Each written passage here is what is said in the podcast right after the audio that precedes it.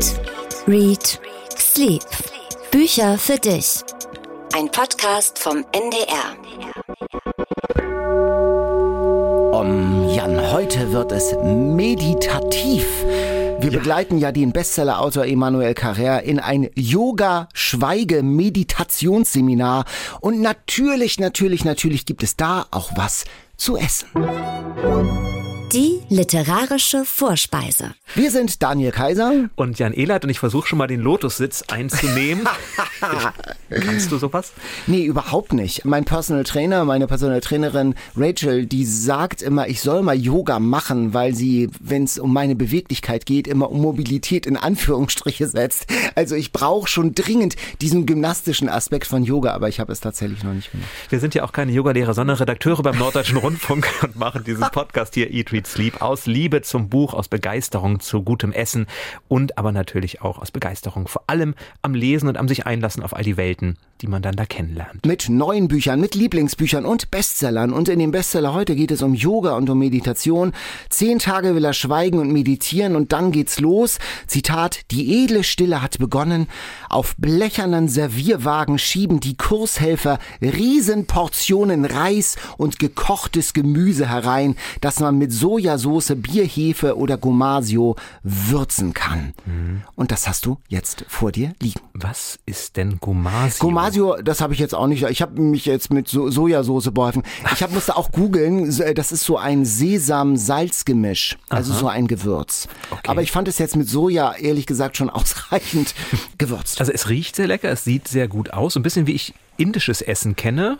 Reis an Gemüse oder Gemüse an Reis. Auf jeden Fall sehr gesund. Also Ja. wenn das das Essen in einem 10-Tage-Retreat ist, dann würde ich sagen, kann man das da ganz gut aushalten. Das ist oder? natürlich jetzt mit besonders viel Liebe gemacht und ich weiß jetzt nicht genau, ob man auf diesen silbernen Servier Servierwagen das irgendwie auch noch mit Koriander übrigens noch garniert. ja. Koriander ist ja auch so ein heikles Feld. Ne? Mag man oder hasst man? Oh, und bei dir ist das so eine Fischgeschichte? Ähm, Ich habe ja damals versprochen, ich esse alles außer Fisch. Deswegen schweige ich jetzt einfach, wie man das auf so einem Retreat machen soll und genieße. Aber während ich hier kaue, wäre das was für dich? Zehn Tage schweigen, Nein. zehn Tage gar nicht Ich könnte es kommunizieren? überhaupt nicht. Nee, ich glaube, das ist wirklich überhaupt nichts für mich. Also ganz abge davon abgesehen, dass ich oberflächlich gesehen tatsächlich gern kommuniziere und rede, wäre so eine Stille für mich, das würde mich, glaube ich, tatsächlich auch überfordern. Und ich glaube, dazu ist der Mensch auch nicht gemacht. Es gibt einige, die darauf schwören. Ne? Yuval Ja. Noah Harari zum Beispiel, dieser großartige Sachbuchautor, der schwört auf Vipassana-Yoga, also diese zehntägigen Schweigeretreats. Wäre vielleicht mal eine Challenge, die wir ausprobieren können. Oder doch lieber herabschauende Hunde Super oder. Morgengrüße. Super für so einen Podcast, so ein Schweige-Retreat. Hast, Ah ja, du aber- hast du sowas schon mal gemacht? Geschwiegen? Ich war tatsächlich mal in einem Kloster, wo es zwei Tage um Schweigen ging. Allerdings war ich als Reporter dort und natürlich war es für eine Reportage nicht so besonders toll, wenn geschwiegen wurde und ich selber musste nicht schweigen. Mich reizt das. Ich weiß nicht, ob ich es aushalten würde. Ich dachte aber, dieses Essen, das auch gesund satt machen soll, darum geht's ja auch so ein bisschen, also ohne, ohne Sperenzchen, dass uns das schon mal so ein bisschen in Stimmung bringt für Die Bestseller Challenge. Wir haben, du hast es ja schon gesagt, Daniel, gelesen von Emmanuel Carrère das Buch Yoga. Carrère ist in Frankreich ein wirklich vielfach ausgezeichneter, ganz bekannter Autor und der erzählt hier von seinen eigenen Erlebnissen. Also, es ist ein Roman im Stile der Autofiktion, des Berichts der eigenen Erfahrungen und Empfindungen, die, so versichert uns Carrère, alle ohne Falsch und Heuchelei sein sollen. Also genau das, was er wirklich empfunden und erlebt hat. Und so nimmt er uns mit ins Jahr 2015, in den Januar. Dort begibt er sich auf einen Vipassana-Retreat. Das ist eben diese Art Yoga, bei der man zehn Tage lang nicht reden oder mit der Außenwelt kommunizieren darf, nicht mal nonverbal reden, also nicht mal sich anlächeln. Doch wegen des Anschlags auf die Zeitschrift Charlie Hebdo, bei der ein guter Freund von ihm ermordet wird, muss Carrère das Retreat dann abbrechen. Und mehr und mehr gerät sein eigentlich ganz glückliches Leben aus der Bahn. Er verfällt in Depressionen und findet sich wegen Suizidgefahr schließlich in einer psychiatrischen Anstalt wieder. All das, wie gesagt, von ihm selbst erzählt im Rückblick. Daniel, wie nah ist dir diese Geschichte, diese persönliche Geschichte gegangen? Also bei den ersten Kapiteln habe ich noch ein bisschen mit den Augen gerollt, ehrlich gesagt. So ein Erfahrungsbericht aus so einem Yoga-Retreat, aus diesem Seminar. Ich sag mal, ja, flott geschrieben, aber mit Freundschaft zu Nasenlöchern, also bewusstes Atmen. Ganz viel viel mhm. Grundwissen über Meditation. Es sollte ja, sagt er mehrfach, ein heiteres, feinsinniges Büchlein über Yoga werden. Da habe ich gedacht, oh, um Himmels Willen, warum muss ich das jetzt als Bestseller lesen? Mhm. Und dann kommt dieser Bruch, dann kommt dieser Twist und man blickt in diesen Abgrund und ich muss sagen, das ist schon richtig erschütternd. Ich sag mal, wenn Menschen Bestseller schreiben, dann denke ich in meinem jugendlichen Leichtsinn, die haben's geschafft, denen geht's gut, die stehen auf der Sonnenseite des Lebens und Carrère beschreibt eben seine bipolare Störung, wie er immer zwischen Manie und Depression pendelt, wie er ja verwahrlost und wie er verdreckt, wie er dann in die geschlossene kommt und da muss ich echt schlucken mit Elektroschocks. Die haben bloß heute irgendwie andere Namen. Also man blickt in den erschütternden Abgrund seiner Seele, man wird und ich wurde mitgerissen von diesem Leiden und das wurde dann schon noch einmal zu eine ganz andere Art von Erfahrungsbericht. Also mir ging es ähnlich und ganz anders. Ich fand bei diesen ersten Kapiteln überhaupt nicht, dass das flott geschrieben war. Und dieses heitere, lustige Buch über Yoga, das habe ich gar nicht gefunden, sondern nee, im Gegenteil. Genau. Ich fand mhm. diesen Einstieg doch sehr zäh. Also es gibt bei ihm dieses Spiel, nicht den schnellsten, sondern den langsamsten Weg zu finden. Wie kann man von A nach B so langsam wie möglich gehen? Da braucht er dann für 20 Meter mal eine Stunde oder zwei Stunden, also unglaublich lange. Und so ein bisschen war der Anfang. Man atmet ein, man atmet aus durch die Nasenlöcher, man beobachtet sich beim Lesen, weil die Gedanken abschweifen, weil man nicht wirklich dabei ist. Das fand ich zäh und ich fand mich auch ein bisschen ja, betrogen. Also es gab eine Stelle, da wurde ich relativ wütend, weil er so anlegt, dass er dieses Retreat nicht durchhalten wird. Er wird es abbrechen. Und das ist das Schlimmste, was man tun kann. Aber er sagt schon gleich am Anfang, ich war derjenige, der es abbrach. Und ich wartete darauf, was passiert bei diesem Retreat, dass es mhm. abbricht. Und was dann passiert, ist katastrophal, ist furchtbar. Charlie Hebdo, der Mord an seinem Freund, aber es hat nichts mit dem Retreat zu tun. Also er legte eine falsche Fährte, die er dann mhm. nicht auflöst oder anders auflöst. Das habe ich ihm ein bisschen übel genommen. Und dann kippt das Ganze. Dann kommt tatsächlich dieser Zusammenbruch, den er beschreibt, wo man merkt, mein Gott, was ist da passiert? Und es gibt eine ganz berührende Szene, er beschreibt, wie ein Journalist aus den USA kommt, Wyatt Mason, der soll einen Artikel über ihn schreiben und der durchschaut genau, was da ist. Der Mann auf dem Sofa, der sich seit drei Monaten nicht gewaschen hat, die Wohnung, die verrottet, der versucht aber etwas zu zeigen. Und er endet mit diesem Satz, Natürlich ist das nicht das, was ein Journalist mit der Person tun sollte, die zu interviewen er gekommen ist. Trotzdem dachte ich, genau das hätte ich tatsächlich tun sollen, diesen so unglücklichen Mann einfach in den Arm nehmen. Und das möchte man. Er hat mir so leid getan und ich dachte die ganze Zeit, Mensch, was du erlitten hast, es ist so furchtbar. Ich wollte ihn in den Arm nehmen, ich wollte, dass es ihm besser geht. Und wenn dieses Buch die Therapie ist, damit es ihm besser geht, war ich auch gewillt, es zu lesen aber bis es mich so richtig erreicht hat, musste ich erst auf die griechischen Inseln bei Leros kommen. Ja, das war dann wirklich auch sehr unterhaltsam. Es ist ja eigentlich dreigeteilt. Also wir haben diesen Yoga-Retreat, dieses Yoga-Retreat, das unterbrochen wird. Wir haben diese, das Charlie Hebdo-Kapitel. Wir haben noch eine, na im Prinzip vier. Wir haben noch diese leidenschaftliche, namenlose Liebesgeschichte, mhm. diese erotische Affäre mit dieser Frau, die er bei einem Yoga-Seminar kennenlernt und die haben einmal im Jahr im Hotel anonymen Sex. Sie kennen ihre Namen nicht und er verliebt sich und die, die Beschreibung dieser Sextreffen, die ist auch schon einigermaßen attraktiv, muss ich sagen. Also das fand ich Mochtest du nicht? Ähm, ich, ich mag ja keine Sex. Ach nee, du magst ja keine. Du bist ja so prüde. Jan, also, also das fand ich da, aha, das fand ich, äh, das fand ich wirklich ganz gut. Und dann gibt es diese Geschichte, da geht er ja auf die griechischen Inseln mhm. und dann kommt er in Kontakt mit jugendlichen Geflüchteten aus Syrien und Afghanistan mhm. und wird mit deren Schicksal konfrontiert und das hat dann auch nochmal eine ganz andere Tonalität. Ich möchte noch einmal sagen, dieses Flotte am Anfang, er schreibt das ja schon unterhaltsam. Also diese, diese lang Langsamkeit, wenn er schreibt, dass er auch schon mal besoffen ähm, meditiert hat, zum Beispiel, ob das möglich ist. Also es ist schon, äh, sind ja, viele. Es ist aber auch viel Lehrbuch, was es denn alles für unterschiedliche Yoga-Richtungen ja. gibt und wann er mal Tai Chi gelernt hat. Es ist, es ist das zur Ruhe kommen. Also vielleicht ist es das auch an diesem Buch. Es ist sehr widersprüchlich. Es ist ein sehr gebildetes Buch. Auch auf eine lehrerhafte Art gebildet manchmal. Also es gibt da eine Stelle, da erzählt er von Alphonse Daudet. Er beschreibt eine Meditation, ein heldenhafter Kampf wie der von Alphonse Daudets Ziege des Monsieur Seguin. Und dann sagt er, ich habe mich oft mit diesem mutigen, glücklosen Zicklein identifiziert und so weiter und so fort. Und dann kommt der Satz, wie Sie bestimmt wissen, hat es teuer dafür bezahlt. Nein, wusste ich nicht. Und das passiert ganz oft, dass man denkt, ja, Monsieur Carrère, Sie sind gebildet, ich sehe das. Ihnen fällt bei dem Blick auf eine für mich belanglose Sache sofort ein Zitat von Rimbaud oder ein kluger Spruch von Rousseau ein.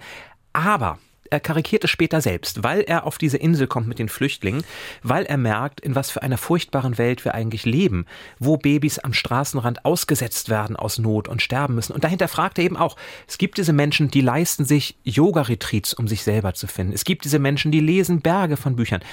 Was hat das mit dem wirklichen Leben zu tun? Was hat das mit dem Leben dieser Flüchtlinge auf Leros, auf den griechischen Inseln zu tun? Wie kann man überhaupt in einer Welt leben? Und das ist, glaube ich, die Kernfrage dahinter. Und das machte es dann ganz großartig. Die Kernfrage dahinter, wie kann man in dieser grauenhaften Welt mit all diesen Abgründen, wo Menschen ermordet werden, wo Menschen auf der Flucht sterben, wo Menschen überhaupt sterben, also dieses eigentlich ja Unfassbare, wie kann es sein, dass ein Mensch, der für mein Leben wichtig ist, plötzlich nicht mehr da ist? Wie kann man im Wissen um all das eigentlich trotzdem weiterleben, ohne in der geschlossenen Anstalt zu landen? Und dass er sich da so ehrlich rantraut, dass er das aushandelt mit einer Tiefe und einer Offenheit, wie ich sie bis jetzt noch nicht gelesen habe, das hat dann doch das Buch sehr lange nachwirken lassen. Ich habe mich gefragt, was eigentlich Roman ist an diesem Roman. Er mhm. hat, will ja ohne falsch beschreiben und ich habe mich gefragt, also es gibt ja am, an einer Stelle, gibt ja am Ende zu, Dinge erfunden, ausgeschmückt äh, zu haben. Also ja. es hat da schon auch eine fiktionale Ebene. Das war auch so ein kleiner Betrug, ne? Erst ja, sagte alles sagte, stimmt alles und dann stimmt und dann sagen, sagen nee, doch, doch nicht, doch nicht. Mhm. Aber ich habe mich schon gefragt, wäre es als Sachbuch, als Autobiografie und ohne dieses letzte Netz eines autofiktionalen Väters, wäre es nicht viel stärker gewesen? Als Aussage. Hat er gesagt, nein, das stimmt ja alles wirklich. Ich bin nicht sicher, denn wie kann man so etwas tatsächlich nicht fiktional beschreiben? Also er schreibt ja schon sehr nüchtern und das hat es mir vielleicht auch so schwer gemacht, am Anfang ihm wirklich näher zu kommen. Er beschreibt diesen Zusammenbruch mit den medizinischen Fachbegriffen. Das heißt, er versucht es so ehrlich wie möglich aufzuschreiben, bewahrt dadurch aber eine Distanz, die vielleicht durch mehr Fiktionalität emotionaler geworden wäre aber damit auch verfälscht hätte.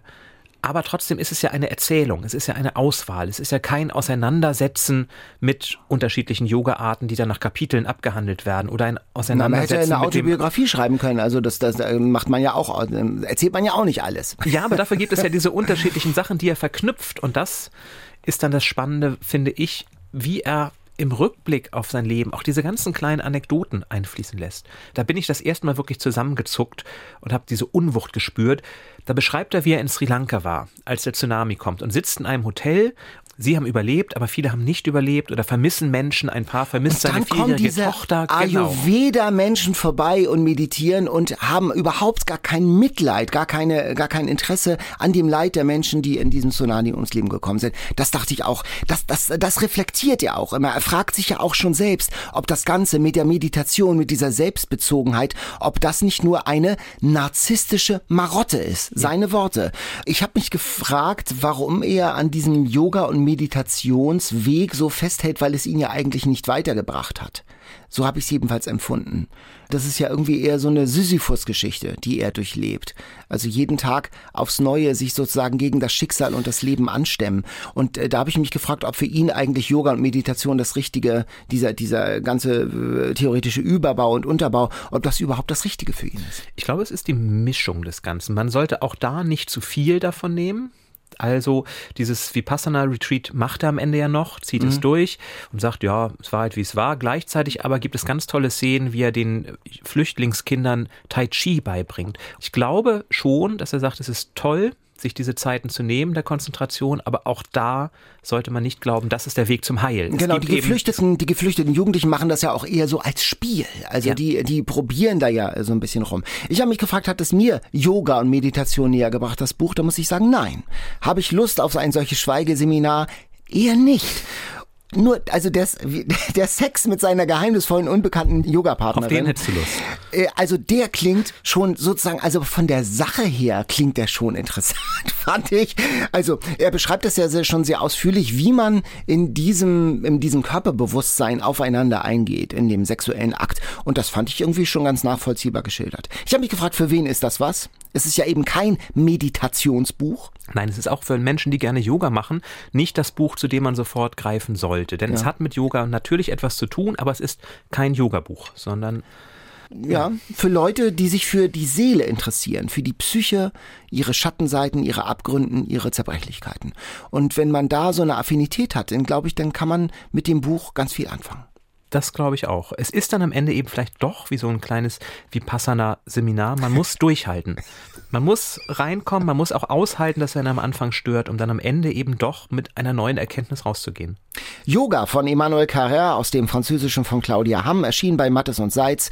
341 Seiten für 25 Euro. Ich glaube, wir haben selten so lange über ein Buch so diskutiert, oder? Also es muss ja was mit uns gemacht haben. Ja, das stimmt. So, aber jetzt harte Fakten. Unsere Community schlug natürlich gleich eine Yoga-Challenge vor. Kannst du dir einen Sonnengruß vorstellen? Sonnengruß, ich, mein Personal Trainer würde jetzt jubeln in die Hände klatschen. Daniel, mach mit, aber ich bin, äh, vielleicht äh, ist Katharina da die Richtige. Die ja, hat ja, die reüssierte ja auch schon wahnsinnig bei der, ähm, bei der Hula Hoop Challenge. Aber wir können es ja versuchen. Schickt uns doch mal eure liebste Yoga-Übung ah. und dann versuchen wir zumindest eine davon oder zwei davon tatsächlich einmal nachzumachen. Wer ist wir? Naja, wir beide. Wir haben das Buch gelesen, Daniel. Da, da kommst du nicht raus. Nicht Beweglichkeit ist doch gewünscht. Bewegen wir uns mal zum nächsten Buch. Was hast du denn noch gelesen in dieser Woche? Ja, ich habe ein Buch mitgebracht aus Singapur. Oh. Mhm. Und zwar von Amanda Lee Coe.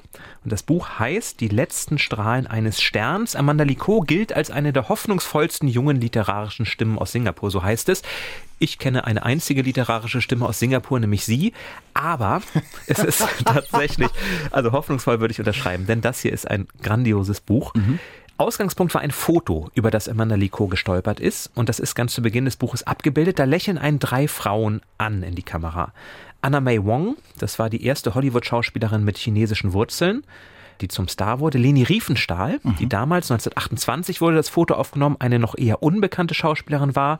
Und dann aber die dritte im Bunde, Marlene Dietrich damals 1928 auch noch gar nicht so Auf bekannt. einem Foto. Auf einem oh, Foto. Und das ist echt authentisch. Das ist ein authentisches mhm. Foto, ja. Und wie kam es zu diesem Foto? Das erzählt Amanda Liko, aber dann eben auch, wie ging es für die drei Frauen weiter? Wir wissen ja, Riefenstahl blieb in der Nähe des Hitlerregimes, die Dietrich emigrierte und unterstützte die US-Truppen im Kampf gegen Deutschland. Anna May Wongs Karriere fand dann nach dem Zweiten Weltkrieg schnell ein Ende durch den antiasiatischen Rassismus in den USA. Und Co. erzählt nun die Lebensgeschichten in einem anekdotenreichen Stil, wo auch viele andere Menschen auftauchen. Walter Benjamin wird eine Übernachtungsmöglichkeit in Port Bu empfohlen, heißt ein Kapitel. Oder Josef von Sternberg besucht eine zen-buddhistische Irrenanstalt in Kyoto. Das heißt, es tauchen noch mehr historische Persönlichkeiten auf. So ein bisschen auf. so wie Florian Illies, ja? Genau, so bisschen, ja, genau. ja. Was aber das wirklich Spannende ist, es wird hier mit einem nicht-europäischen Blick auf mhm. diese drei gerade auch auf die Dietrich und die Riefenstahl geschaut. Zum Beispiel erfahren wir aus der Sicht von BB, einer asiatischen Haushälterin, die Marlene Dietrich im Alter pflegt, wie sie denn mit dieser Frau, die sie eigentlich gar nicht kennt, umgeht. Also mit dieser großen Frau, die sich ja jahrzehntelang oder jahrelang zurückzog, keine Fotos mehr zuließ, nichts mehr machte. Mhm. Da erfahren wir Einblicke. Oder wenn Anna Wei Wong auf Walter Benjamin blickt und mit ihm spricht und dann eben auch Einblicke gibt in die Welt damals, als sie sagt, Mr. Benjamin, in Amerika stirbt meine Figur in neuneinhalb von zehn Filmen, weil ein weißer Hauptdarsteller am Ende mit einer weißen Hauptdarstellerin zusammen sein muss. Also da wird auch nochmal nachgezeichnet, wirklich sehr, mhm. sehr deutlich, was es heißt, eine chinesische Schauspielerin gewesen zu sein. Man taucht ein in viele Geschichten, die wir kennen, aber mit diesem anderen Blickwinkel. Ein ganz, ganz tolles Buch. Das klingt gut. Sag noch mal von wem und wo und wie und was. Die letzten Strahlen eines Sterns von Amanda Lee Coe und das ist bei Kulturbooks erschienen, mhm. einem kleinen Verlag hier aus Hamburg, den Zoe Beck unter anderem mitgegründet hat und die hat diesen Roman auch übersetzt ins Deutsche. Mhm. Also eine ganz große Empfehlung von mir für alle, also auch Katharina, die diese 20er Jahre mögen, diese, ne, dieses Glamour um die Dietrich, aber eben auch andere ausländische unterschiedliche Perspektiven. Ich habe ein bisschen mehr Testosteron mitgebracht, nämlich einen Abenteuerroman, eine wahre Geschichte, die Lebensgeschichte von Oskar Speck. Der mhm. Flussregenpfeifer heißt das Buch von Tobias Friedrich und das Cover, schau mal, das gibt schon ziemlich die Thermik wieder. Was siehst du? Mhm, sehr bunt. Ich sehe einen Mann in einem Kajak, der kämpft in einer sehr wilden, urwaldähnlichen Umgebung. Und das ist genau die Thermik dieses Buches. Oskar ist ein arbeitsloser Typ aus Hamburg, Anfang der 30er Jahre. Er hat eine Leidenschaft, nämlich so ein Faltboot, so ein Paddelboot. Und damit will er Abenteuer erleben. Und er paddelt los auf der Donau Richtung Süden. Und so eine Hamburger Brauerei hat eine Idee und macht einen Wettbewerb draus. Ein Rennen. Und so paddelt Speck mit so einem kleinen Boot bis nach Zypern. Dann weiter nach Ceylon und am Ende nach Australien. Immer weiter, sieben Jahre lang, 50.000 Kilometer.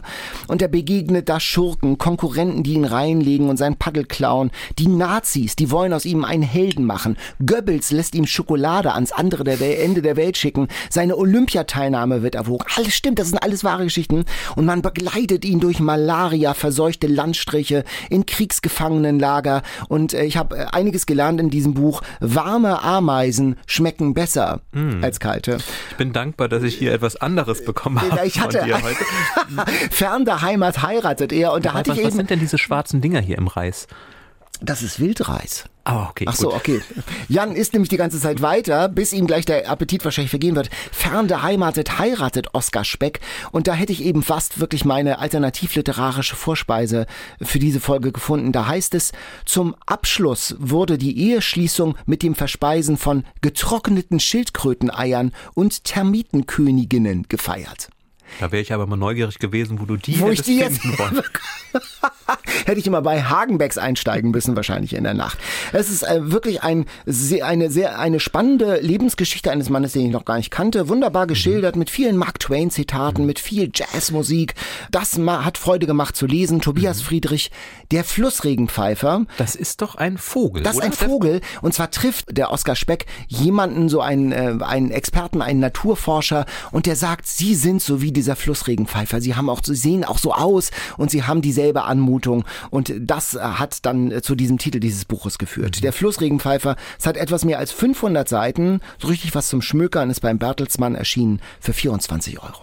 Super. Oskar Speck habe ich noch nie ich im Leben nicht. gehört, diesen Namen. Das ist ja faszinierend, was man manchmal für Lebensgeschichten ausgraben kann, oder? Da hat er auch sehr, sehr lange dran recherchiert, hat alle seine Tagebücher und seine Aufzeichnungen und Notizen ähm, äh, gelesen und, und verarbeitet. Und dieser Oskar Speck, so viel kann man verraten, der hat auch den Krieg überlebt. Der blieb dann in Australien und hat dann so eine Opalschleifmaschine erfunden oder mhm. patentiert und ist damit dann zu einem, äh, zu einem beachtlichen Vermögen gekommen und äh, blieb dann aber die Zeit seines Lebens in, in Australien. Und die Geschichte ist schön erzählt. Man taucht auch ein ins Hamburg der 30er Jahre, in, äh, in Nazi-Mitläufer ähm, mhm. und äh, auch in, in die Zeit der, in den Kriegsgefangenenlagern deutscher Kriegsgefangener in Australien zum Beispiel. Wunderbar. Wir haben ja noch ein Buch gelesen von einem Namen, den wir kennen, im Unterschied dazu, nämlich von John Grisham. Der Verdächtige. Ich sag mal, beim letzten Grisham, da waren wir alle drei gelinde gesagt nicht so oh, begeistert, ja. eher schockiert. Diesmal ist es für mich anders. Also diesmal kehrt Lacey Stolz oder Stolz zurück. Das ist ihr zweiter Grisham-Fall. Sie ist Anwältin bei der Gerichtsaufsichtsbehörde in Florida. Da geht es eher so um Korruption von Richtern oder darum, dass ein Richter mal angetütert zur Verhandlung gekommen ist. Also eher unspektakulär, nix für einen Thriller. Doch eines Tages, eines Tages meldet sich eine Frau mit einem Hinweis. Es geht um einen Richter, der Menschen tötet.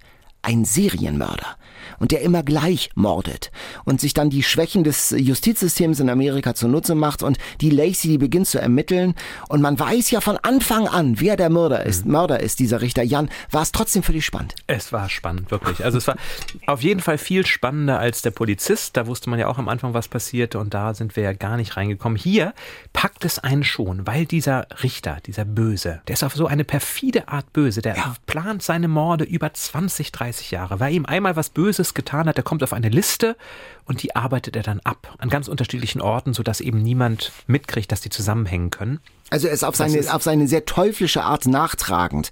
Ja, ja. Das, das, ist, das ist überhaupt schon ein ganz faszinierendes Motiv, finde ich, wo man überhaupt überlegt, oje, oh oje, oh auf wessen Liste stehe ich vielleicht oder umgekehrt. Aber auch, auch die Figur der Lacey habe ich sehr ins Herz geschlossen. Das ist mhm. eine, du hast es ja gesagt, Anwältin, die eigentlich nicht so besonders Spannendes macht und auch so ein bisschen darunter leidet, aber trotzdem versucht, jetzt ihren Job ordentlich und richtig zu machen gegen alle Widerstände. Und sie zu begleiten, auch in, auf diesem Minenfeld, denn der Richter, der ist natürlich Teil des Systems. Also was darf sie ja. verraten, wen darf sie einbinden und wen lieber nicht? Und das dann parallel auch erzählt, was weiß der Mörder schon, was haben sie herausgefunden, das hat mich schon gepackt, doch. Mhm. Und ich fand auch, ja, dieser Roman ist so spannend, dass man dranbleibt und wie sich das Netz und diesen Richter zuzieht, wie geschickt er agiert und es ist auch, sagen wir mal, zünftig brutal und es gewinnt ja auch immer noch an Dynamik. Also mhm. zuerst liegen ja zwischen den Morden mehrere Jahre und jetzt wird das alles ganz akut. Also es ist immer noch ein aktueller Fall und das macht es sehr spannend. Wobei ein bisschen weniger Redundanz, ein bisschen Oh ja, weniger Wiederholung hätte auch diesem Roman gut getan. Das oder? ist schon eine Grisham-Schwäche, muss man sagen, die Redundanz. Gleich mehrfach erzählt er zum Beispiel, dass diese Behörde, für die sie arbeitet, eine gewisse Zeit ermitteln kann, ohne den verdächtigen Richter zu informieren. Da denkt man, Leute, das habe ich doch beim ersten Mal schon begriffen. Warum macht er das? Warum erzählt er das denn nochmal? Warum er das macht, das können wir ihn jetzt fragen, denn wir sprechen jetzt mit John Grisham. Heute zu Gast bei Eat, Read, Sleep. Hi, John Grisham. Hello, happy to be here. Where do we find you right now? Where are you sitting? I am sitting on my farm in central Virginia, outside the town of Charlottesville, about two hours south of Washington, D.C. Uh, we live on a farm way out in the country with a very shaky internet connection, so who knows what might happen. Er ist gerade auf seiner Farm in Virginia, mitten auf dem Land, und die Internetverbindung ist dort sehr instabil. Wenn wir an eine Farm, an einen Bauernhof denken, dann denken wir sofort an Tiere. Gibt es die auch bei ihm? So, uh, if we in Germany, if we hear the word farm, we think of animals. Is that right? Oh yes, we have we have some horses. Um, my wife likes horses. I do not, but we have um, not really livestock. We don't raise cows and pigs and things like that. It's not it's not a working farm. It's kind of a pleasure farm. Sie besitzen tatsächlich ein paar Pferde, sagt Grisham, denn seine Frau mag Pferde, er eher nicht. Es ist aber keine Farm, auf der gearbeitet wird, sondern eine zum Vergnügen und zum Entspannen. Ist das dann der perfekte Ort, um so viele Bücher zu schreiben? And is a farm, a pleasure farm, the right place, the perfect place to write, or do you have to escape if you want to write your novels? Oh, It's uh, it's a perfect place to write. It's very quiet. I have a small office behind the main house where I go every morning at seven o'clock, and uh, it's very quiet and dark. And there's no phone, no fax, no internet, no music, no noise, no interruption. Just uh, me and the keyboard and the screen, and uh, a strong cup of coffee. And uh, I've been doing that for 30 years, and that's what I enjoy doing every morning. And I did it this morning, and I work for four or five hours and write a thousand words, and uh, then I get up and leave the office. So it's very quiet. Für ihn ist es der perfekte Ort, sagt er. Er hat ein kleines Büro und in das zieht er sich jeden Morgen um 7 Uhr zurück. Da gibt es kein Telefon, kein Internet. Es ist sehr, sehr ruhig, nur er und der Computer und eine Tasse starker Kaffee. Er schreibt dann jeden Tag ungefähr 1000 Wörter und das macht er schon seit 30 Jahren. Auch heute Morgen hat er es gemacht. Und so sind mehr als 30 Romane erschienen. Das neue Buch, das ist jetzt trotzdem eine Premiere, denn erstmals kommt darin ein Serienmörder vor. Was hat ihn daran so fasziniert? It's the first time you ever write about a serial killer. Where did that fascination come from?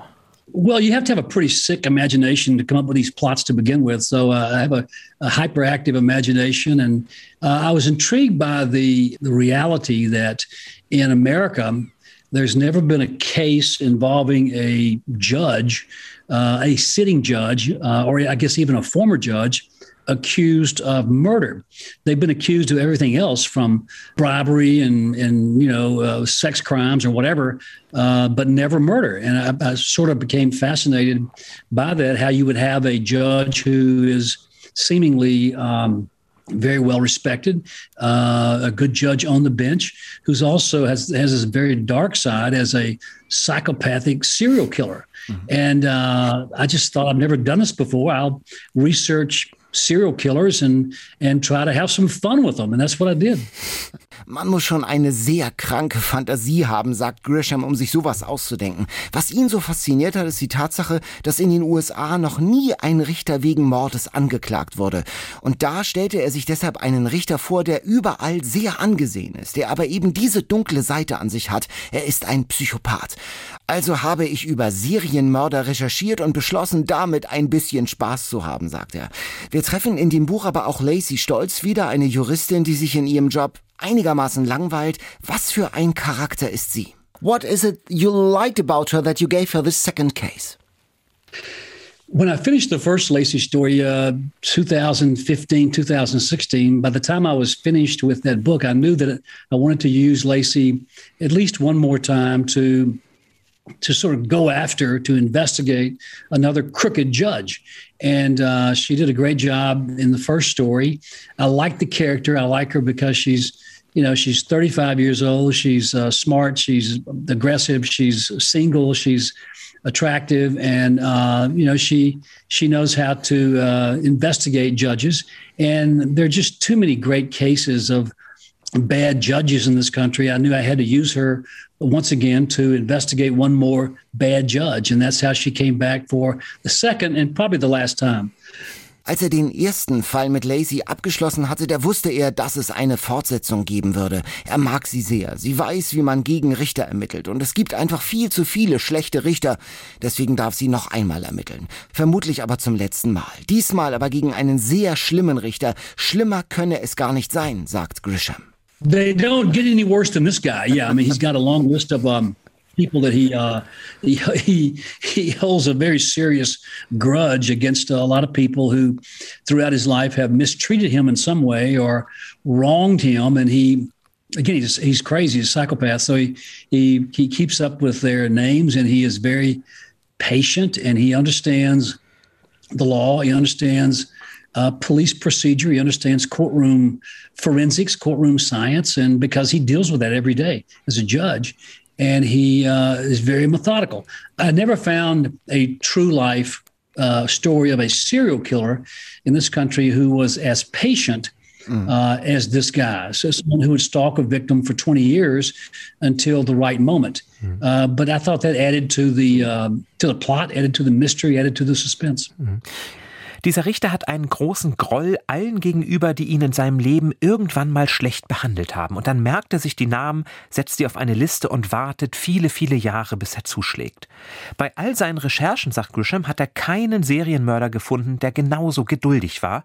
Und das macht das Lesen dieses Buches noch unheimlicher, finde ich, denn man denkt ja automatisch, oh Gott, wen hab ich mal so verärgert, dass er mich vielleicht auf so eine Liste gesetzt hat, eine Liste der Rache. Grisham ging es aber ganz anders, denn er hat selbst so eine Liste, sagt er. Do you have these thoughts too? Do you think while writing it, oh well, 20 years ago I really misbehaved towards this clerk or this colleague? No, I had the other, I had the, the opposite thought. I, I had, and I think we all do this. We, we all keep a list perhaps we don't write down the names, but as we think back, uh, we can all name a few people who mistreated us. It could be the you know the first girlfriend who broke our heart. It could be a it could be a teacher who wasn't fair, a coach who wasn't fair, a law partner who wasn't fair, or you know somebody who you know as we say gave us the shaft or screwed us many years ago, and we we think about those people. We don't we don't we don't make plans to kill them, hopefully. But uh, but I thought you know this that that would be a good way to put together a list uh, of potential victims for a true sociopath, somebody who's really crazy and mean enough and smart enough to kill. And, uh, you know, the whole plot's pretty sick, but that, that makes it work. Wenn wir uns erinnern, haben wir vielleicht alle solche Menschen, an die wir uns erinnern. Eine Liebe, die unser Herz gebrochen hat, ein Lehrer, der uns sehr unfair behandelt hat. Das mag alles lange her sein, aber wir vergessen es nicht. Zum Glück planen wir nicht, sie umzubringen, so wie der Killer in diesem Buch, aber genau das macht den Plot ziemlich krank, sagt Grisham. Deshalb funktioniert er.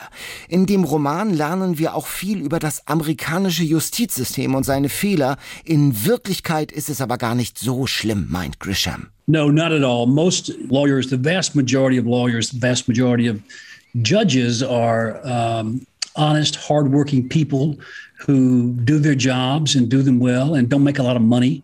Uh, the problem is nobody wants to read about those guys.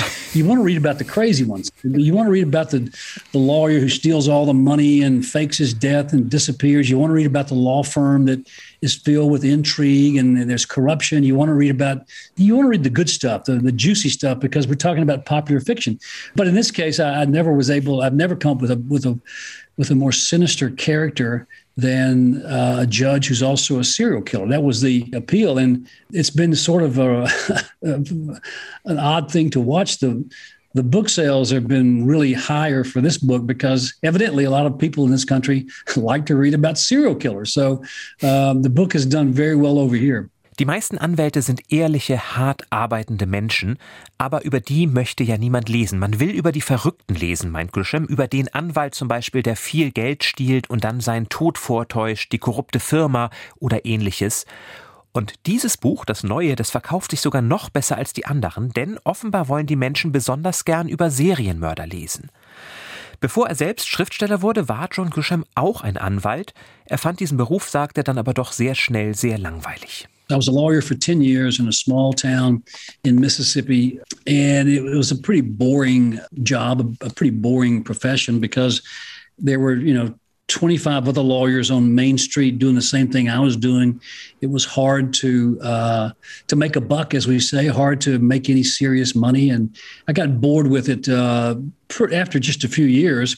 And I also got the idea of, of trying to write a novel, and I started writing my first book uh, after being a lawyer for only five years, and it became a, a pretty serious hobby uh, you know, pursuing the fiction at night or early in the mornings when I had a few hours to write. And one thing sort of gradually led to the other. I was lucky enough to get the first book published, uh, but it didn't sell very well. And um, it took three years to write it. And, and so I, I told myself, I'm going to write one more book uh, and if the second book is a flop like the first book, I'm going to forget about this secret hobby and just be a lawyer. But the second book was The Firm, and that changed the world for me. I mean, that that that became an overnight uh, bestseller around the world, and then a big movie. And and mm. by that time, I had said, okay, I'm tired of being a lawyer. I'm going to write full time. Dann hatte er also die Idee, sein erstes Buch zu schreiben. Drei Jahre hat er dafür gebraucht, aber keiner wollte es lesen. Und da nahm er sich vor, ein zweites Buch schreibt er noch, und wenn das auch ein Flop sein sollte, dann würde er eben Anwalt bleiben. Aber er schrieb Die Firma und das wurde ein riesiger Erfolg, auch verfilmt und hat seine Welt verändert und so hörte er eben auf als Anwalt und wurde Schriftsteller. Aber ohne diese Erfahrungen aus der Zeit als Anwalt hätte er nie ein Buch schreiben können, sagt er.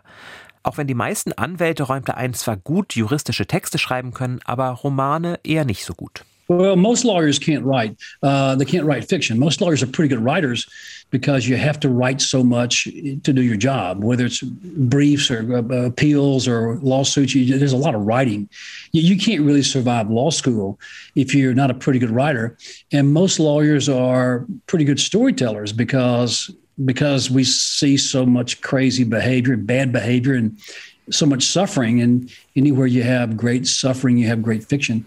But um, most lawyers are not good writers because they they tend to try to impress the reader with how much they know about the law. I don't really do that. I just try to write, you know, good suspense mm-hmm. uh, about lawyers and stay away from most of the law. I don't. I never get too deep into the actual law itself. Viele Anwälte sind gute Geschichtenerzähler, denn sie sehen so viel Leid und so viele tragische Geschichten. Aber der Fehler ist, die meisten wollen zeigen, wie gut sie sich mit dem Gesetz auskennen. Und das macht Grisham nicht. Er schreibt über Anwälte, nicht über das Gesetz. Wie aber lesen die Anwälte seine Bücher? Hat er überhaupt noch Freunde aus der Branche? Denn besonders gut kommen die Anwälte bei ihm ja oft nicht weg. Uh, what's their reaction to your portrayal of lawyers? Most of them are envious because they'd rather be writing books than practicing law. Um, they, there's a lot of envy, not not in a mean way. They're very proud of you know what what I've done. They they enjoy the novels. I mean, I have a lot a lot of readers who are lawyers and judges who uh, have been reading the books now for 30 years and and for the most part say nice things about them. The law the law is usually fairly accurately portrayed. I try to stick close to the actual letter of the law. And most of my stories come out of the headlines. And whether it's about a trial or a law firm or a, judge or a court or a case or whatever, it's just stuff I read along the way and and take a real case and fictionalize it and create a novel. Die meisten seiner Anwaltsfreunde sind neidisch, aber auch stolz, sagt er. Und viele seiner Leser sind Richter oder Anwälte und viele seiner Geschichten, die entwickeln sich aus Fällen, aus Überschriften und dann nimmt er diesen echten Fall und denkt sich die Story dazu aus. Das ist aber nicht alles, worüber er schreibt. Grisham schreibt auch Kinderbücher. Theodore Boone ist da der Held. Ein Kind, das aber natürlich auch ein Anwalt ist. Das ist ja nun John Grisham nicht gerade der typische Beruf für einen kleinen Jungen. Woher kam diese Idee? A lawyer would not be the first idol which comes to my mind if we are talking about kids' books. Where did that idea come from? Well, the idea came from uh, my daughter who was teaching school. She was teaching fifth graders, kids who are about 10 or 11 years old. And she asked me if I could write suspense for kids because she was having a hard time finding good suspense for kids. And I, I became infatuated with the idea. And, and so I created this character, Theodore Boone, who's a 13 year old kid. Both of his parents are lawyers. He's an only child. His parents practice law together in a small town. He has an office in their offices, and all the family talks about over dinner is the law and cases and lawyers and things like that. He knows every judge in town. He knows every cop in town. He knows all the lawyers. And his dream is to one day be a big time courtroom lawyer or a famous judge. Mm. And so while the other kids are, you know, uh, dreaming of being athletes or rock stars or whatever, the- Theodore Boone dreams of being a lawyer. Uh, I've written seven of those books now, and, and the kids really like them, and I hope to write some more. Seine Tochter ist Lehrerin und sie hat ihn gefragt, kannst du nicht spannende Bücher für Kinder schreiben? Und so hat er sich dann eben diesen 13-jährigen Jungen ausgedacht, dessen Eltern Anwälte sind und bei denen zu Hause beim Essen nur über das Gesetz gesprochen wird. Also ist es sein Traum, kein Fußballspieler oder Rockstar zu werden, sondern eben auch ein berühmter Anwalt oder Richter. Und jetzt gibt es sieben Bücher von Theodor Boone, alle sehr erfolgreich und es sollen noch mehr werden, sagt Grisham. Als er jung war, da hatte er aber ein anderes Vorbild, nämlich John Steinbeck, Literaturnobelpreisträger. In der Highschool hat ihm damals seine Englischlehrerin die Bücher von Steinbeck gegeben. It was not a, a lawyer, but John Steinbeck, which inspired you. When I was in high school, I had a really good English teacher who uh, exposed us to the books of John Steinbeck, and and that's when I became. Uh, you know, he's my favorite writer, and it always will be. And I, I still read Steinbeck, and I, I used to I used to think that maybe I could be as good as Steinbeck, but I'm, I'm not I'm not going to be that good. Uh, so I'm trying something else. I, am writing about I'm writing popular fiction uh, for for legal thrillers, and so uh, that's that, that's still my favorite reading though. Steinbeck ist noch immer sein Lieblingsautor und er wollte so gut werden wie Steinbeck. Aber weil das hoffnungslos war, beschloss er etwas anderes zu machen, nämlich Popular Fiction zu schreiben.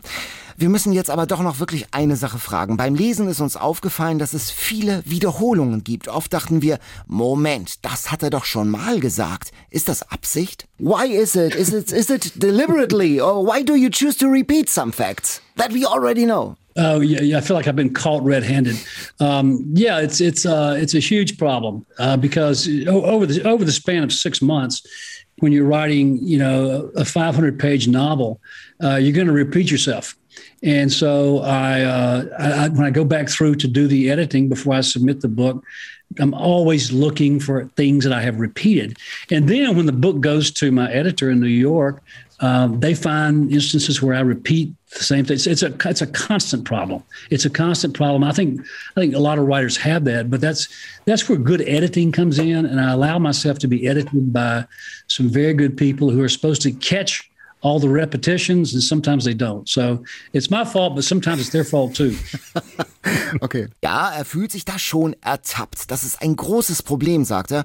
Wenn man sechs Monate an einem Buch schreibt, dann vergisst man, was man alles schon geschrieben hat und dann wiederholt man sich schon mal. Wenn er fertig ist, dann geht er das Buch nochmal durch und versucht, diese Wiederholung rauszustreichen und auch seine Lektoren streichen nochmal was raus. Also manchmal ist es seine Schuld, manchmal aber auch nicht. Es ist ein großes Problem. Thank you very much, John Grisham, that you took the time talking to us. Thank you. My pleasure. Good luck to you all. Hope you enjoy it. Ich bin immer fasziniert, dass Menschen, die über so viel Böses schreiben, so nett sein können. Oder? Wirklich, der ist ja wirklich wahnsinnig sympathisch und auch ganz ehrlich. Also die Frage nach der Redundanz, dass er sagt, Leute, das ist mir so durchgerutscht. Wo man sich auch fragt, wo ist da der Verlag, ehrlich gesagt, oder? Ja, das stimmt. Ähm, vielleicht müsste man aber auch gucken, ob es allen so geht oder ob es vielleicht auch ein bewusstes Mittel ist, um Dinge nochmal in Erinnerung zu rufen. Nicht jeder liest das Buch ja am Stück durch, sondern legt es weg nach ein paar Seiten und muss dann vielleicht nochmal an andere Dinge erinnert werden, oder? Aber er hat ja gesagt, dass, ihm, dass, er, dass er es nicht absichtlich gemacht hat. Ja, das, das, das stimmt, das stimmt. Der Verlag hört mit. Aber eine Empfehlung von uns beiden ja. diesmal. John Grisham, der Verdächtige, im Heine Verlag erschienen. Es hat 416 Seiten und kostet 24 Euro. Übersetzt von Christiana Dorn-Ruhl, Bea Reiter und Imke Wolsch, Araya. Also gleich drei Übersetzerinnen für einen Roman. Ja. Von dieser Empfehlung zu einer weiteren Empfehlung und zwar einer ganz speziellen.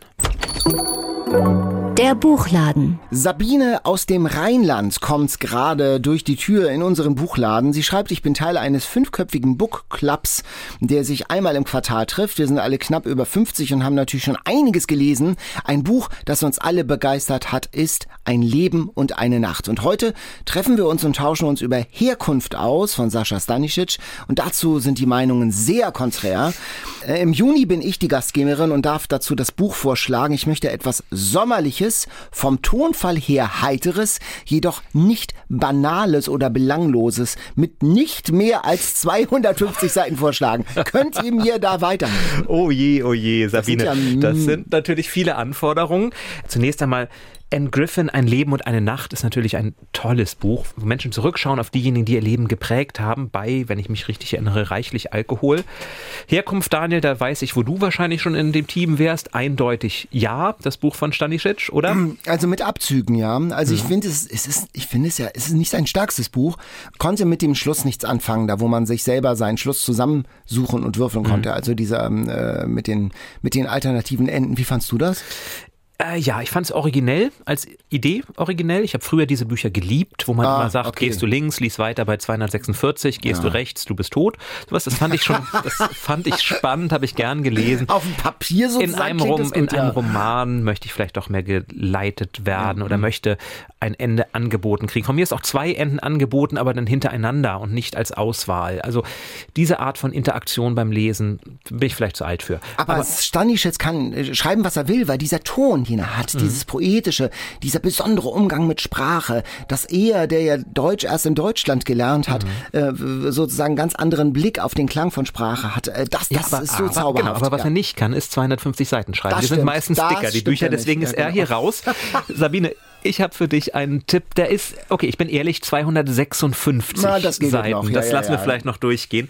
Den ich hier vielleicht auch schon mal vorgestellt habe, von Karen Kalisa Sungsladen. Mhm. Das ist wirklich ein wunderschönes, sommerliches, lebensbejahendes Buch. Es geht um eine vietnamesische Familie in Berlin und die Tochter, Oh, ich hoffe, es ist eine Tochter. Also das Kind zumindest bringt zur Schule die Marionettenpuppe ihrer Großmutter mit. Und so durch so einen kleinen Funken entsteht dann plötzlich eine Art Nächstenliebe, Wärme in diesem Stadtteil, der ganz neu aufblüht, weil man beginnt, sich füreinander zu interessieren, für unterschiedliche Kulturen. Also alle reden miteinander, alle kommen in den Austausch, es entsteht ein ganz neues Gemeinschaftsgefühl. Der Stadtteil blüht auf und das alles ausgelöst durch den Input einer anderen Kultur, der vietnamesischen. 256 Seiten, kurz und knapp, aber etwas, was man auf jeden Fall sehr, sehr gut empfehlen kann, wenn man etwas Heitereres Wohltuendes für den Sommer möchte. 256 Seiten erschienen im CH Beck Verlag. Und ja, und von unseren Tipps für euch jetzt zu euren Tipps für uns äh, und für alle. Die All-Time Favorites. Jan, ich ja. war neulich im Monsorg-Theater. Oh je. Plattdeutsche Bühne hier in Hamburg. Super Stück, Fallada, kleiner Mann, was nun. Mhm. Und stell dir vor, eine der Schauspielerinnen, die hat mich im Publikum gesehen, in der ersten Reihe, und hat mich angeschrieben und stell dir vor, die ist Eat, Read, Sleep Fan. Julia war das. Und die arbeitet auch immer wieder äh, nebenbei in einer Hamburger Buchhandlung, nämlich bei Lüders. Mhm. Und da empfiehlt sie selbst immer wieder ein Buch und nun auch uns und nun auch euch. Es heißt Hier sind Löwen mhm. von Katharina Poladian. Mhm. Kennst du? Mhm. Da geht es um eine Buchrestauratorin aus Deutschland mit armenischen Wurzeln. Und die reist nach Armenien, nach Jerewan, um dort eine uralte armenische Bibel zu restaurieren. Die Armenier sind ja so das stolze, älteste christliche Volk, sagt man so. Älter da, als die Äthiopier? Entschuldigung, man soll nicht mit vollem Mund essen. Ich glaube, also sie sprechen von sich als die älteste christliche Nation, mhm. meine ich. Recherchieren wir nochmal nach. Mhm. Und dann nimmt sie dann die Bibel auseinander, sozusagen, beseitigt Schimmel, saniert Risse, entdeckt kleine Bilder. Sie spricht selbst kein Armenisch, nähert sich aber trotzdem in Armenien natürlich ihrer eigenen Identität, ihrer eigenen Herkunft, ihrer, ihrer eigenen Geschichte an. Und plötzlich findet sie eine alte, handgeschriebene Nachricht in dieser alten Bibel. Rand will nicht aufwachen, macht, dass er aufwacht. Und das ist denn das Einfallstor auch für die zweite Ebene, für die zweite Geschichte, nämlich zwei Geschwister während des Völkermords an den Armeniern vor 100 Jahren.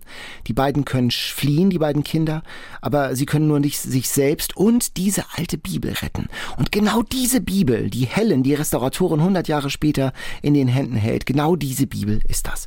Eine wunderbare mhm. Geschichte. Armenien, muss ich sagen, ist ja eines meiner Herzensthemen. Mhm. Ich habe ja schon mal hier die 40 Tage des Musadak von Franz Werfel vorgestellt. Ganz, ganz starkes Thema dieser, äh, dieser Genozid, dieser Völkermord an den Armeniern. Und Julia, die schreibt, die große Stärke des Romans ist für mich die sprachlich sehr feine Zeichnung der Charaktere und der nie sentimentale Blick auf deren Lebensumstände. Die Leerstellen, die die Autorin in ihrer Darstellung der Beziehung lässt, die erlauben es mir, sie mit meinen eigenen Gefühlen zu füllen und dadurch wurde der Roman für mich einer der bewegendsten, die ich je gelesen habe, schreibt Julia. Und Katharina Poladian wurde in der Sowjetunion geboren und ihr mhm. Großvater war auch ein Überlebender des armenischen Genozids, mhm. des Völkermords an den Armeniern. Das wäre ja auch was gewesen für meine exotische Leseliste eigentlich. Literatur aus Armenien oder Au über Armenien. Über Armenien, über zumindest Armenien. genau, ja. Und es ist wirklich ein kluges, ein zartes, ein wunderbares Buch. Also mit diesem Tipp hat Julia mein Leseherz erobert. Hier sind Löwen, ein Alltime Favorite von Julia, bei S. Fischer erschienen, 284 Seiten. Wir haben ja auch einen Newsletter, ein Eat Read Sleep Newsletter, für den ihr euch auf unserer Seite ndr.de-eat Sleep anmelden könnt. In dem hatte ich beim letzten Mal ja verraten, dass ich mich jetzt mit portugiesischer Literatur beschäftigen möchte. Und da habe ich ganz, ganz viele tolle Tipps von euch bekommen. Gleich mehrere haben zum Beispiel die Lost in Fuseta Krimis von Gil Ribeiro empfohlen. Das ist zwar, schreibt zum Beispiel Nina, keine hochtrabende Literatur, aber unterhaltsame Krimilektüre mit einem Hauptprotagonisten, der ein Kommissar aus Hamburg ist den man dann noch nicht mehr haben wollte. Er hat das Asperger-Syndrom und er wird im Rahmen eines Austauschprogramms nach Fuseta versetzt. Sie sagt, sie hat die vier Bücher in einem Rutsch weggelesen, die es bislang gibt und empfiehlt das sehr, genauso wie Monika, die das auch empfiehlt.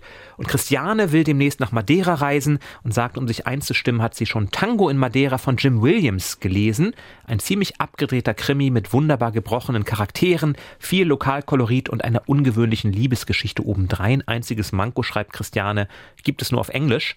Aber Jan, du hast es doch bestimmt auf in portugiesischen Original gelesen. Nein, Portugiesisch kann ich nicht. Nein. Ach, Portugiesisch kannst du nicht. ich habe jetzt aber ein Buch nochmal mitgebracht von den vielen, vielen Tipps, das von dem, wie soll es anders sein, einzigen portugiesischen Literaturnobelpreisträger geschrieben wurde, nämlich José Saramago. Genau. Und mhm. das, der Tipp kommt von Monika, das steinerne Floß ein portugiesischer Autor schreibt, sie lässt die iberische Halbinsel abdriften unglaublich, so Monika. und das fasst es zusammen, weil tatsächlich, was Saramago macht, ist, er lässt einfach Spanien und Portugal abbrechen vom europäischen Kontinent und dann treibt diese Halbinsel auf das Meer hinaus. Wie Brexit. Genau, wie der Brexit oder wie damals tatsächlich auch die, wie er fand, nicht richtig funktionierende Integration der beiden Länder mhm. in die europäische Gemeinschaft. Und das Spannende daran ist aber, wie er es erzählt. Es gibt nämlich mehrere Personen, die sich alle schuldig fühlen an diesem Abbrechen. Da ist Joanna Carda, die hat an dem Tag einen Stock, einen Gründerstock in die Erde gerammt. Joachim Sasser, der hat einen großen Stein ins Meer geworfen. Petro Orse ist an dem Tag besonders stark mit dem Fuß aufgestampft und da gibt es noch mehrere und alle, alle denken, irgendwie habe ich das mitverschuldet. Ich war's, ich war's. Und irgendwie irgendwie ganz weit gefasst musste ich bei Emmanuel Carrère auch daran denken, wie Ereignisse einen aus der Bahn werfen können, wie man mhm. plötzlich dann sein ganzes Leben nicht mehr einordnen kann, weil man mit diesem Schuldgefühl zum Beispiel rumläuft. Ich bin für dieses Drama verantwortlich. Das ist die eine Ebene, wie die fünf, sechs, fünf und ein Hund, glaube ich, Menschen versuchen dann ihr Seelenheil wiederzufinden. Es zeigt aber eben auch, wie dünn dann der Firnis der Zivilisation ist, wenn man sieht, wie die Menschen sich verhalten. Die Reichen, wer kann, der rettet sich natürlich und fliegt weg. Die anderen stürmen die Hotels und die reichen Häuser, weil sie denken, wenn hier eh keiner mehr wohnt, dann können wir ja auch in den schönen Häusern leben. Die anderen Staaten denken sofort erstmal ihren Vorteil. England sichert sich Gibraltar, weil Spanien jetzt ja nicht mehr sagen kann, wir sind geografisch in der Nähe. Also da merkt man schon, naja, was wir für europäisches Gemeinschaftsgefühl und Zivilisation halten, kann auch bei einer Katastrophe ganz, ganz schnell auseinanderbrechen. Und das Ganze ist aber mit dem für Saramago so typischen Augenzwinkern erzählt. Also wie ich finde, ein ganz tolles Buch, was eben zeigt, dass unsere Gewissheiten, und sei es selbst die, Spanien gehört zu Europa, gar nicht so gewiss sind, wie wir oft glauben. José Saramago, Das steinerne Floß, in meiner Version, die ich hier habe, übersetzt von Andreas Klotsch und erschienen als Taschenbuch im Rowold Verlag. So, Daniel, jetzt würde ich an deiner Stelle noch mal ein paar Mal tief ein- und ausatmen Oh. durch die Nasenlöcher, denn Kein jetzt Mantra- du gleich kein Mantra kann alle, mir helfen, alle. Konzentration, warte. Das Quiz. Und ich schweige mal erstmal und lasse dich reden. Ich beginne mit einem Buch in einem Satz und das werden heute nur ganz einfache Fingerübungen für dich sein. Rennwagenfahrer mit höchstens 4 PS bläst Revolution wegen Jesus ab. Das klingt nach. Möchtest du ein Multiple Choice geben oder soll ich einfach schon mal was einloggen? Ja, ich kann ja mal Multiple Choice, also Rennwagenfahrer mit 4 PS, Rennwagenfahrer Wir hatten mit ja 4 gerade- PS bläst Revolution wegen Jesus ab. Wir hatten ja gerade Ostern, nicht? Äh, Jawohl, genau. Also es gibt äh, Le Mans von Gerrit Brandt, Ben Hur von Lew Wallace oder von Niklas Mark Fahrtenbuch. Ja, das kann, das kann nur Ben Hur sein. Diese ganz berühmte Wagen-Rennszene aus dem Film. Ja. Auch im Buch wunderbar beschrieben und auch die Kreuzigung im Buch. Wun Also wunderbar kann man da ja mal schlecht sagen, aber eindrücklich beschrieben. Das muss Ben Hur sein. Guck mal, siehst du, sofort souverän eingeloggt. Ich habe auch die Kategorie ein Buch in einem Satz. Ah. Und es ist natürlich auch nur eine Fingerübung. Also. Sanftmütiger Knabe lebt trotz zahlreicher grausamer Erlebnisse noch immer in der besten aller möglichen Welten.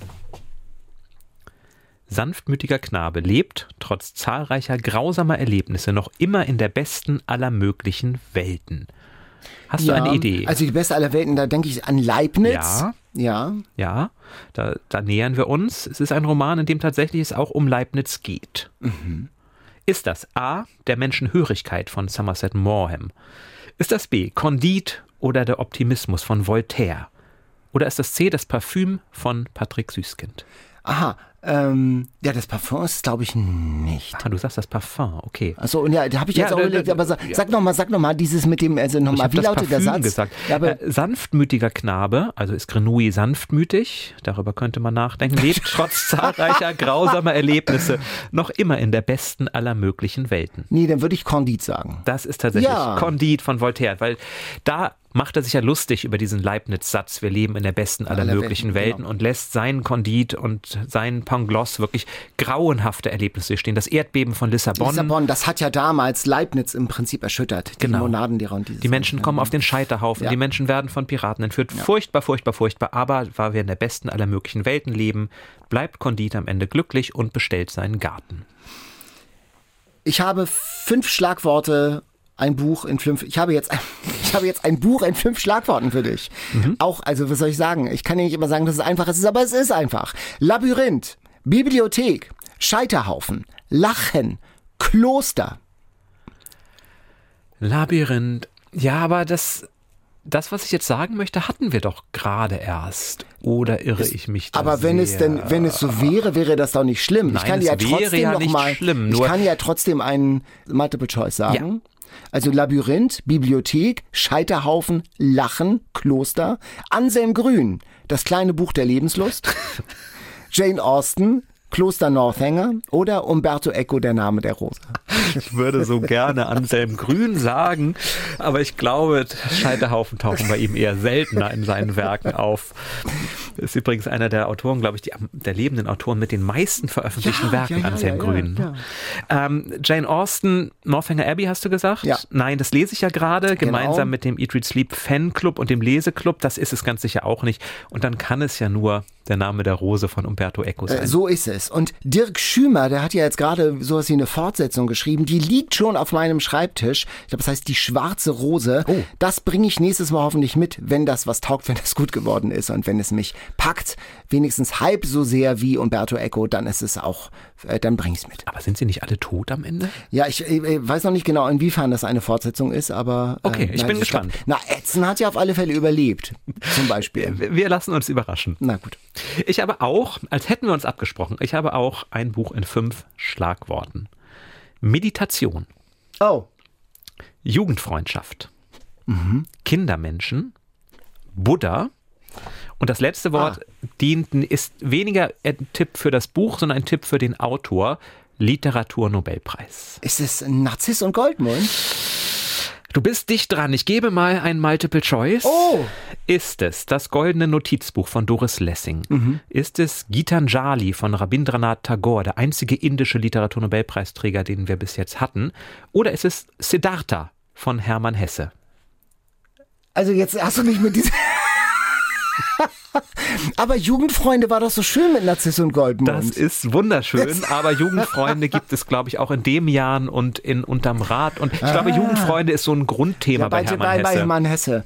Ähm, ist, das jetzt, ist das jetzt der Tipp auch für das Multiple Choice oder ist das dieses verschlagene Fiese mit dem Indischen? Nein, nein. nein also nein, ich gehe jetzt nein, auf, ich gehe auf Hesse, ich gehe auf Siddhartha. Du liegst schon ganz richtig. Siddhartha, ja, Siddhartha. und Govinda sind die Jugendfreunde. Und Siddhartha wird dann ja der Erleuchtete, der Buddha, während Govinda es nicht wird. Und ja. das Genau.